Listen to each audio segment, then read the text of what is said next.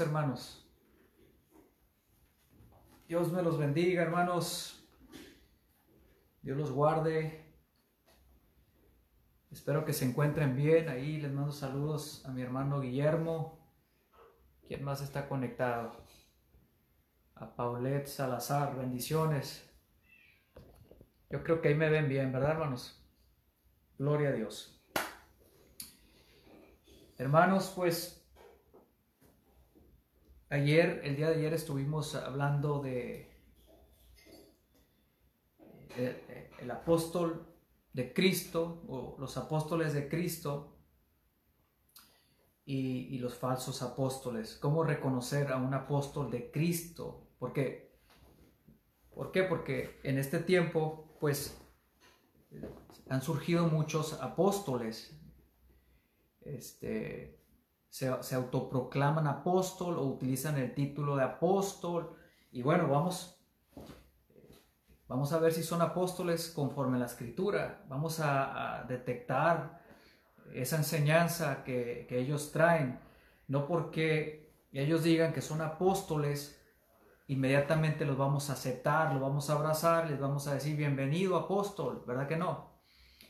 Tenemos que ponerlos a prueba, dice la palabra de Dios. Prueben, dice la palabra del Señor, prueben, prueben, pongan a prueba eh, para ver que, de qué espíritu son. Hay que ponerlos a prueba. Amén. Y vimos ayer que, que los apóstoles de Cristo traen una enseñanza cristocéntrica. Siempre van a exaltar a Jesús, siempre eh, este, van a enaltecer a Cristo y su obra redentora, su sacrificio, eh, van a transmitir el mismo mensaje de Cristo, porque no hay otro fundamento, hermano, no hay otro que, en el cual haya salvación, no hay otro nombre dado a los hombres por el cual el hombre o el ser humano pueda ser salvo. Jesucristo es la piedra angular, Jesucristo es la cabeza, de la iglesia, ya lo vimos al día de ayer. Entonces,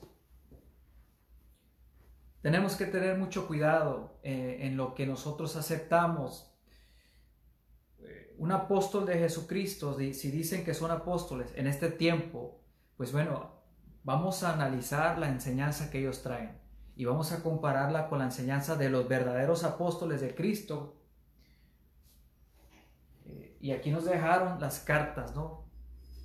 Por ejemplo, tenemos las cartas de Pablo a los Corintos, eh, a los Gálatas, a los Efesios. Amén. Y ahí vemos el corazón y el pensamiento de un verdadero apóstol de Cristo. Entonces, Pablo dice aquí, en la carta a los Corintios, dice, en Primera de Corintios 3, voy a leer desde el 10. Dice, por la gracia que Dios me dio, yo eché los cimientos como un experto en construcción. Ahora, otros edifican encima, pero cualquiera que edifique sobre este fundamento tiene que tener mucho cuidado, pues nadie puede poner otro fundamento o un fundamento distinto del que ya tenemos, que es Jesucristo en la versión, esta es la nueva traducción viviente, vamos a leerlo en la, en la, en la Reina Valera, en la 1960. Y dice así, dice en el 3.10, conforme a la gracia de Dios que me ha sido dada, yo como perito arquitecto puse el fundamento y otro edifica encima, pero cada uno mire cómo sobre edifica ¿Cómo sobreedifica? Porque nadie puede poner otro fundamento. Amén. Que el que está puesto, el cual es Jesucristo. Entonces, si, si, si estos que yo también creo en el ministerio de los apóstoles en este tiempo, pero, pero hay muchos falsos apóstoles. Entonces, ¿cómo distinguimos un apóstol de Cristo a uno que no es de Cristo?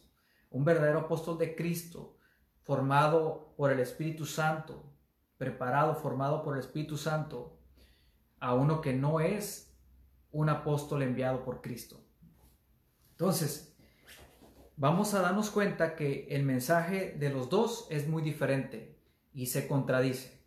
Por ejemplo, el verdadero apóstol de Cristo exalta a Cristo, sobreedifica sobre lo que ya está aquí escrito en el Nuevo Testamento. Pablo puso el fundamento, dice, como, como perito arquitecto, puso el fundamento y el, fundamento se llama Jesucristo.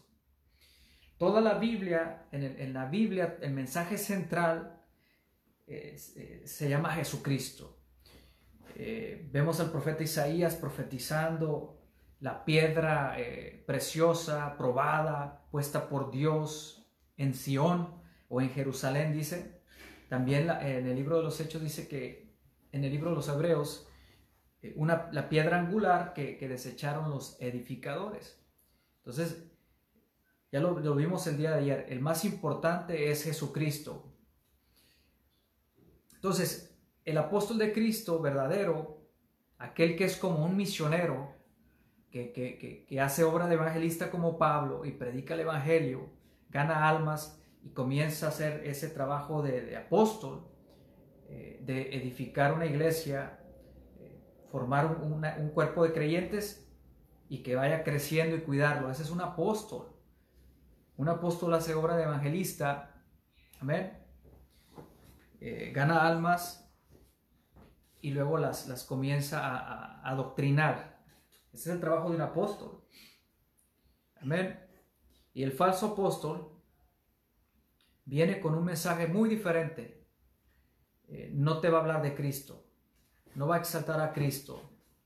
Eh, él, te va a traer otro fundamento, te va a hablar de dinero, de, riquezas, del reino ahora y aquí y ahora. Eh, va a hablar cosas que no tienen nada que ver con lo que Pablo nos habló, con lo que los apóstoles nos hablaron como aquellos hombres que ya pusieron un fundamento sólido. Ahí está el fundamento, que es Jesucristo y su enseñanza. El fundamento que pone Pablo es lo que Jesucristo enseñó. Amén. ¿Y qué dijo Juan el Bautista? Dijo, miren, aquí está el Cordero de Dios que quita el pecado del mundo. Toda la palabra de Dios gira alrededor de la obra de Jesucristo. Su obra, su mensaje, su sacrificio, su resurrección. Amén. Ese es el, más importante en la palabra de Dios, en toda la Biblia, es el Hijo de Dios.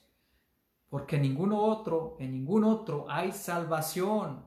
Ahora, es importante que yo mencione esto. He visto muchos ministerios que, que, le están robando la gloria a Cristo, a su nombre. Eh, están operando en los dones espirituales y de repente ya se les está olvidando mencionar a Jesús. Ya no mencionan a Jesús, ya no hablan de Jesús, eh, ya comienzan como a hablar de su ministerio, hablar de ellos, a glorificarse ellos en vez de glorificar a Cristo. Vemos que Pablo cuando va a predicar, por ejemplo, fue a los Corintios o a Roma o ante los reyes, Jesús habló de Jesucristo. Eh, perdón, Pablo habló de Jesucristo, de su obra, de su sacrificio, de, de que los hombres se tenían que arrepentir, de creer en Jesús, y cuando Pablo daba este mensaje, la gente eh, se arrepentía y entonces Jesús hacía milagros. Pero ahora, ¿qué pasa? Que ahora creemos que porque traemos los dones o el llamado, ya Dios va automáticamente a hacer milagros porque yo digo que va a suceder un milagro. ¿Qué sucede, hermano? ¿Qué pasó con tu mensaje? Ya no estás exaltando a Jesús, ya, ya ni siquiera mencionas el nombre de Jesús. O de repente te acuerdas y en el nombre de Jesús lo dices, pero ya después de que ya tú eh, hiciste todo tu, tu, show, por decirlo así, tu teatro. Pero hermano, el que tiene el poder eh, eh, es Jesús, su nombre. Nombre que es sobre todo nombre, es el nombre de Jesucristo. Entonces, ¿por qué a veces no, no pasan milagros? Porque a veces no sucede lo que estás diciendo, porque ya no estás dándole la gloria a Cristo, ya no le estás dando el, el mérito al quien se lo merece. Y dijo, dijo Juan el Bautista, yo les dije que yo no era el Cristo. Es necesario que Él crezca y que yo disminuya, que yo no exista más. Pero ahora, ¿qué sucede con los, siervos de Dios? Parece que, Cristo está disminuyendo su mensaje y, y ellos se están exaltando más. Entonces, ¿cómo esperas que Dios haga milagros? Que Dios se manifieste, que Dios sane a personas que están enfermas, que Dios eh, salve a personas cuando no le estás dando su lugar, no estás, dando, no estás siendo fiel al, mensaje de Él, no estás transmitiendo ese mensaje con claridad. Entonces, estás fundamentando a los creyentes y a las personas en otro fundamento, milagros, señales y prodigios, pero, pero sin Cristo, sin Jesús. Les estás prometiendo milagros, señales y prodigios, pero no le estás hablando del que hace los milagros. Porque ahora hemos tomado el lugar de Cristo. Ahora el que hace los milagros soy yo, por decirlo así. y no se anda, no, muchos no se dan cuenta, hermano. ¿Por qué? Porque a veces el ego nos, nos, nos pone una ceguera espiritual y ya no nos damos cuenta que estamos cayendo de la gracia de Dios y que estamos ya fundamentando a los oyentes eh, en nuestro eh, don, en mi ministerio, en mi llamado, y no en, lo que, en Jesús y su mensaje, su sacrificio, siendo el Hijo de Dios. En, ningún otro hay salvación. Entonces yo no puedo salvarte a ti. Yo no, yo no, eh, si Dios me usa es para su gloria. Dios se va a glorificar a través de mi vida. Y si Dios hace un milagro es porque yo hablé de Él. Hablé de Él su mensaje. Hablé de su palabra, compartí su mensaje y entonces Jesús, en su nombre, en el nombre de Jesús, comienzan a suceder cosas. Amén. Los, los enfermos son sanados, los endemoniados son liberados. Dios comienza a obrar, operar, el Espíritu de Dios se comienza a mover, pero en el orden correcto, siempre exaltando a Cristo, dándole toda la gloria y toda la alabanza al Señor no robándole la gloria y poniendo, haciendo que la atención venga hacia mi predicación o a mi don. Hay que reconocer estos errores, hermanos, evangelistas, pastores, eh, eh, amigos, hermanos que me escuchas. No cambies el mensaje. Si tú vas a predicar, predica la verdad. Y acuérdate, es como dijo Juan el Bautista, dijo, es necesario que yo disminuya. O sea, yo no soy importante aquí. El que es importante es el que acabo de bautizar. Ni siquiera soy digno de desatar sus sandalias de sus pies.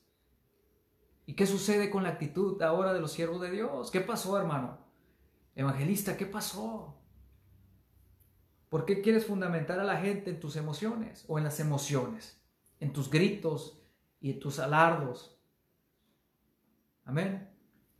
¿Qué pasó, mi hermano? Hay que reconocer nuestros errores. ¿De dónde hemos caído? Hay que tomar la actitud. Hay que tomar la actitud eh, humilde y ser como Jesús. Jesús dijo, yo soy manso y humilde. Aprendan de mí que soy manso y humilde de corazón. Amén. Siendo el rey de reyes, señor de señores, tomó una forma de siervo y se convirtió en un servidor de los hermanos. Sirvió a los demás. ¿Y qué sucede con nosotros ahora? Ya porque Dios nos comienza a mover de aquí para allá, ya comienza el ego, el orgullo y ya, ya, ya, ya no, ya no quiero servir, no, que me sirvan. O sea, se creen más grandes que Jesús, que su maestro.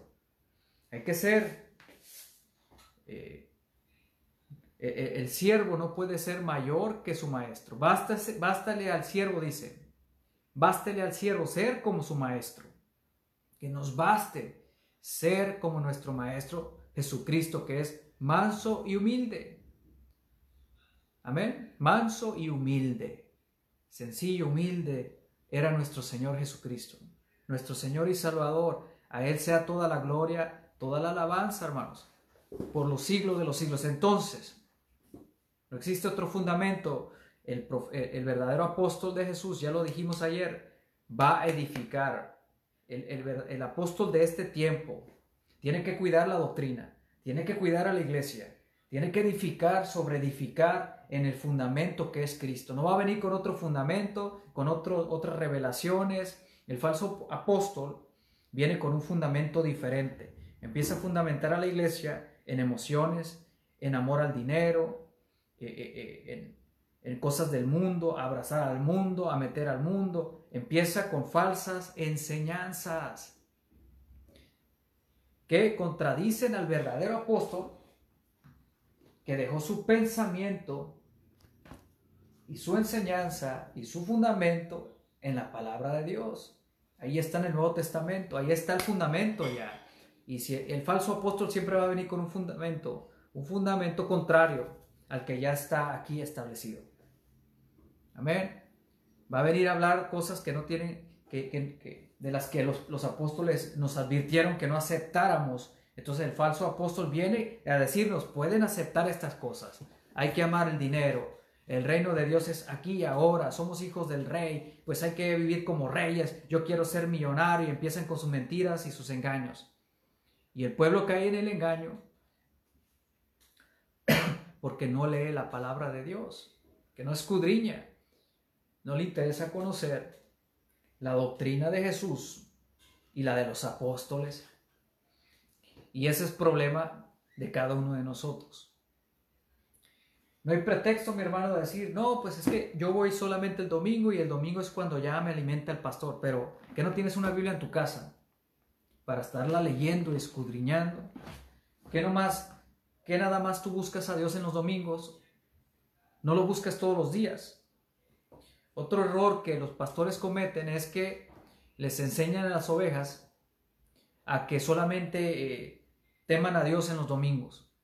Cuando vienes a la iglesia estás obedeciendo a Dios, pero si sales de la iglesia y no regresas en dos días o tres días o dos semanas, ya estás desobedeciendo a Dios.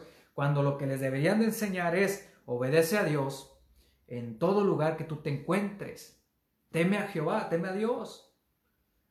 Que aprendan a obedecer a Dios en todo lugar. No porque no vayan a la iglesia van a, van a estar en pecado, mi hermano. Hay que enseñarles bien. Muchos pastores no quieren enseñar la verdad porque, porque lo único que les interesa es el dinero, los diezmos y las ofrendas. Entonces, para que no se me vayan las ovejas a descarriar, dicen, pues les voy a decir que si no vienen los domingos y no dejan, y, dejan de venir, entonces pues ya, ya el diablo se los va a devorar en el mundo. Cuando deberían de decirles y enseñarles que obedezcan a Dios en todo lugar y en todo momento, para que así no caigan eh, en la tentación y en el pecado, que formen obreros. ¿Por qué ya no forman obreros? ¿Por qué ya no se enfoca el pastor en formar un hombre de Dios?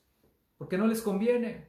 Mejor les voy a poner un show de humo y de luces y les voy a poner unos, unos, unos, este, unos levitas ahí bien mundanos a brincar y, y cantar bonito. Les voy a poner unos artistas que los entretengan. Y ahí los tienen. Y entonces tenemos un problema muy grande, una gran apostasía. Eh, no, no, hay este, obreros, ministros de Dios, no hay hombres de Dios, no, hay hombres formados por Dios. Porque los pastores no quieren formar hombres de Dios. No, no, no, quieren formar eh, gallinas de ahí, de, de gallinero, ahí adentro en la iglesia, cobardes ahí metidos. No quieren formar obreros, sino gallinas. Gallinas que están dentro de un gallinero. Y ahí están. Ahí en la iglesia todos son, adoradores, guerreros y todo eso. Llenos de la unción dicen que están, brincan y danzan y hacen, remolinean y todo, pero afuera no testifican, no predican, no ganan almas, no quieren servir al Señor, no quieren ser luz en medio de las tinieblas. Entonces, muchos pastores están haciendo un mal trabajo. Bueno, entonces, el verdadero apóstol edifica sobre lo que ya está fundamentado, que es Cristo. No va a cambiar el mensaje, va a hablar de arrepentimiento, de conversión, eh, va a cuidar a la iglesia, la va a edificar, va a explicar los dones, todo lo que ya está aquí. El llamado, eh, la salvación, la vida eterna, el infierno. Eh, va a hablar de los pecados que, Dios aborrece. va a hablar de, una, de la santidad, de la santificación, de limpiar nuestras manos. La doctrina de Jesús, y un falso apóstol va a venir con un mensaje que te va a gustar. Te va a hablar de lo que tú quieres escuchar, de tus sueños, de tus sueños personales, no la voluntad de Dios. Aquí, miren hermanos, Va a edificarte en tus emociones, en tus sueños personales, en tus ambiciones personales, en lo que tú deseas. De eso te va a hablar ese apóstol. Riqueza, poder, gloria. Amén. De, de, arrebatar, de ordenarle a Dios. Yo decreto, yo declaro. Hay que ordenarle a Dios que haga esto porque yo lo estoy declarando y decretando. Cuando la palabra de Dios dice que si Dios quiere, que si es la voluntad de Dios, en la soberanía de Dios, en la voluntad de Dios oramos. Si Dios quiere sanarlo, gloria a Dios. Si no, pues vamos a seguir orando. Pero ya le ordenamos a Dios. Los decretos, los declaros, yo declaro, yo decreto, es metafísica pura, hermanos. ¿Sabe qué es metafísica? Es, una ideología, es una filosofía del mundo, no de la palabra de Dios. Aquí no viene ningún declaro ni decreto de los apóstoles. No es doctrina de Jesús. No es doctrina de los apóstoles. Entonces, mi hermano, yo arrebato, yo decreto y en el nombre del Señor voy y yo voy a hacer lo que yo quiera. Hay que pedirle a Dios, Señor, es tu voluntad que yo vaya a esa ciudad, es tu voluntad que yo vaya a ese pueblo. Padre, es tu voluntad que yo vaya. No, pero yo voy en el nombre del Señor y luego salen golpeados, humillados, perseguidos, ¿Por qué? Porque las doctrinas de hoy en día, arrebata, arrebata, arrebata todo, arrebátalo, arrebátalo. Todo lo que te ofrezcan, arrebátalo. Y a veces es el diablo el que te está ofreciendo algo y tú lo arrebatas. Amén. No se, ponen no se detienen a, analizar y discernir, esta es la voluntad de Dios, esto es lo que Dios quiere en este tiempo. No, arrebata, dicen, arrebátalo, arrebátalo. Y Imagínate cuando, cuando Jesús fue llevado al desierto para ser tentado por el diablo y todo lo que le ofreció, ofreció el diablo, ¿Jesús lo arrebató? ¿Verdad que no? Le dijo, si tú eres el Hijo de Dios, pues porque tenía hambre Jesús, pues convierte estas piedras en pan. Ahí están las tentaciones, los ofrecimientos. Si postrado me adoras, yo te voy a dar todos los reinos del mundo. ¿Y cuánta gente nomás llega al diablo y no Dios el diablo y les ofrece algo, lo arrebato, dicen. Es Dios y no es Dios. Y no es Dios, es tu ambición, tu avaricia, tu amor al dinero. Aquellos que buscan las dádivas, las cosas, las bendiciones, dicen, yo arrebato las bendiciones. Bueno, y Dios te está probando tu corazón. Pero muchos no, no, no, no, no buscan, no se dejan probar, no pasan las pruebas. No, no, porque lo primero que se les ofrece lo arrebatan, dicen, esto es mío y nadie me lo quita. Y Dios te está, te está aprobando y dice Dios, ¿cómo le voy a dar unción a Él? ¿Cómo le voy a dar sabiduría? ¿Cómo le voy a dar más de mi presencia? ¿Cómo le voy a confiar mi obra, mi iglesia, mi casa? ¿Cómo yo le voy a confiar? Si a las primeras tentaciones, ofrecimientos, las arrebata y no me consultan. Terrible. Terrible. Entonces, ya lo leímos, no hay otro fundamento. El fundamento es Jesucristo. No a nosotros, dice la palabra de Dios. Miren, no a nosotros, sino al Señor. Sea la gloria por los siglos de los siglos. Hay que, hay que comenzar a darle la gloria al Señor de nuevo. Evangelista, profeta. Amén. Iglesia, hay que volver a darle la gloria al Señor para que el Señor se empiece a manifestar. Porque tú y yo no tenemos ningún poder. Mas en el nombre de Jesucristo tenemos poder.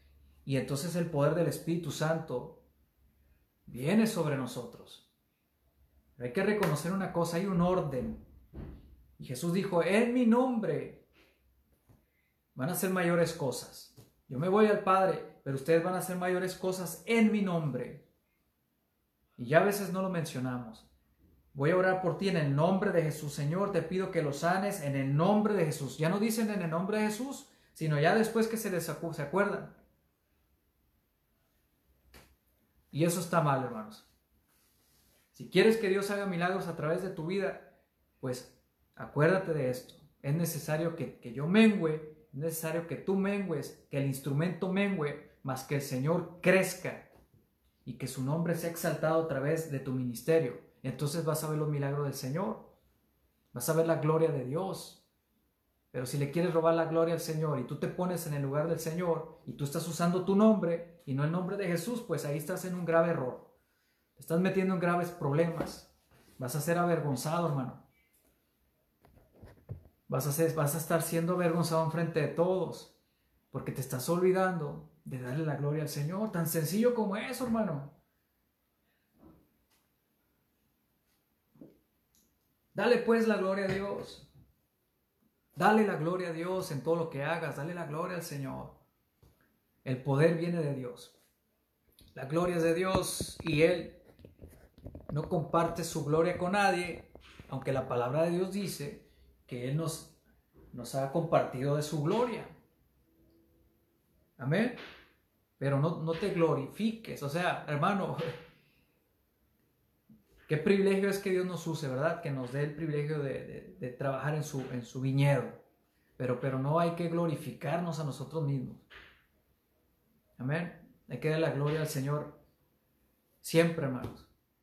¿Por qué? Porque Él es el Salvador. Él es, él es la piedra angular. De Él profetizaron los profetas. Él es el Salvador, el Hijo de Dios, el más importante, el más hermoso de los hijos de los hombres, de Jesús es Jesús.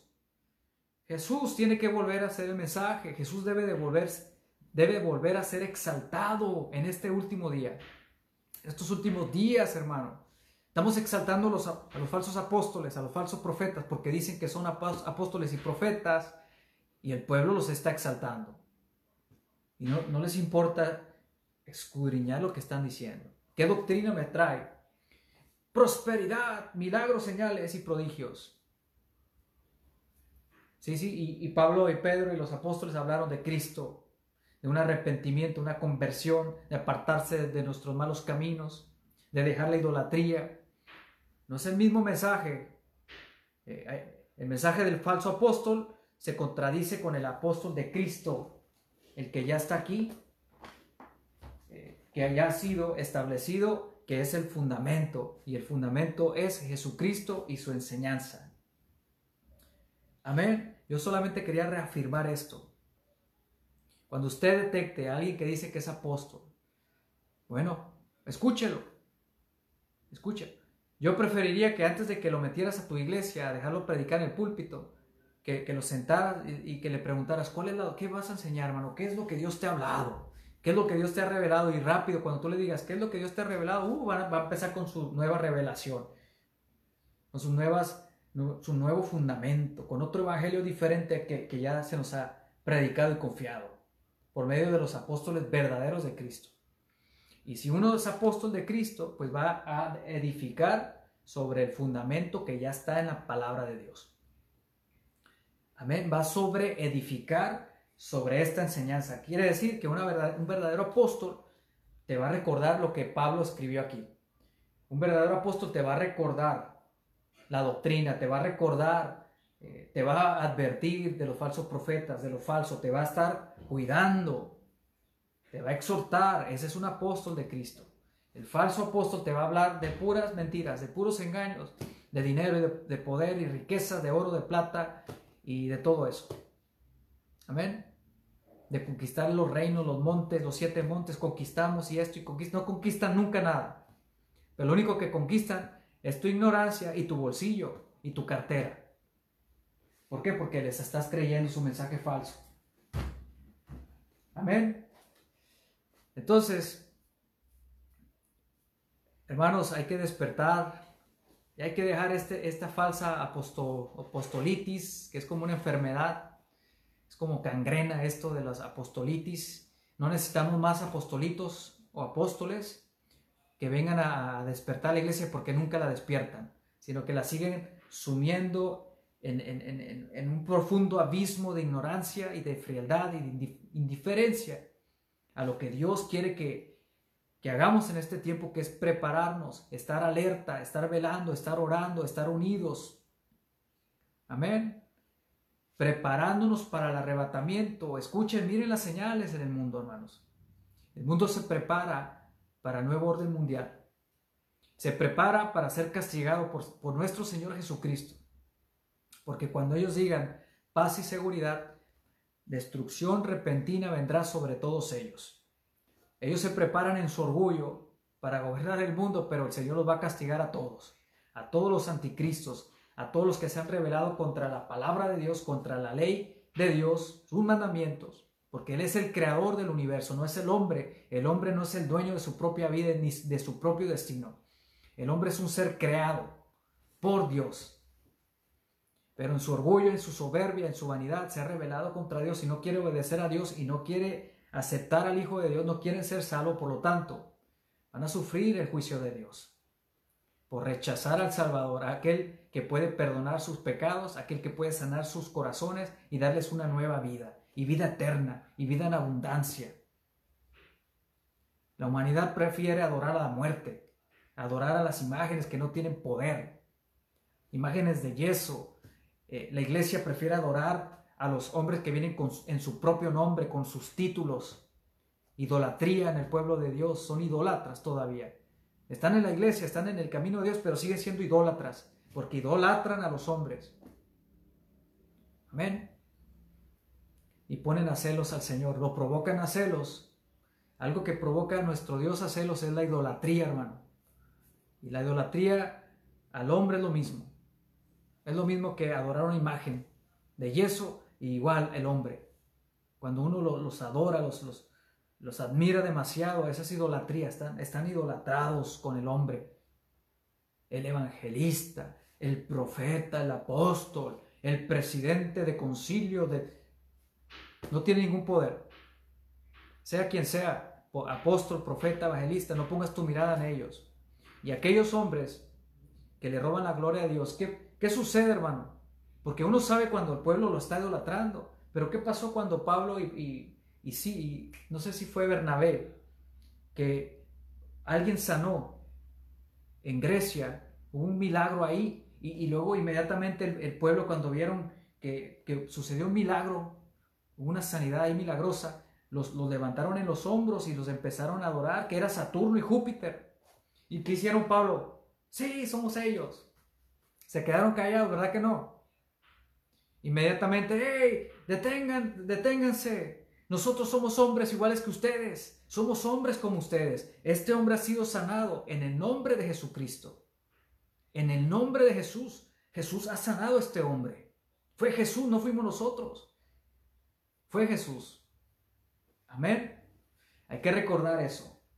Entonces, el apóstol verdadero de Cristo va sobre edificar sobre lo que Pablo, Pedro, los apóstoles Santiago, Judas, establecieron aquí como doctrina. El falso apóstol va a traer un fundamento diferente, un Jesús diferente, un espíritu diferente, amor al mundo, a la vanidad, hacer riquezas en la tierra y no en el cielo. Un mensaje contradictorio, un mensaje que, contradice la verdad. Entonces, si tú detectas a uno de estos, hermanos, hermano, ya no, inmediatamente, hermano, corrígelo, Adviértele que si él sigue enseñando falsa doctrina, el Señor lo va a castigar y que no está en la verdad. Hay que detener a estos falsos apóstoles. Deténganlos, hermano. No dejen que vengan a... Mira, yo tengo tiempo peleando contra los falsos profetas y los falsos apóstoles. Y, se enojan porque les digo la verdad. Cuando, cuando detecto el espíritu de Jezabel en unas hermanas, les tengo que hablar la verdad, hermano. Tengo que decir la verdad. ¿Por qué? Porque Dios me la va a demandar a mí.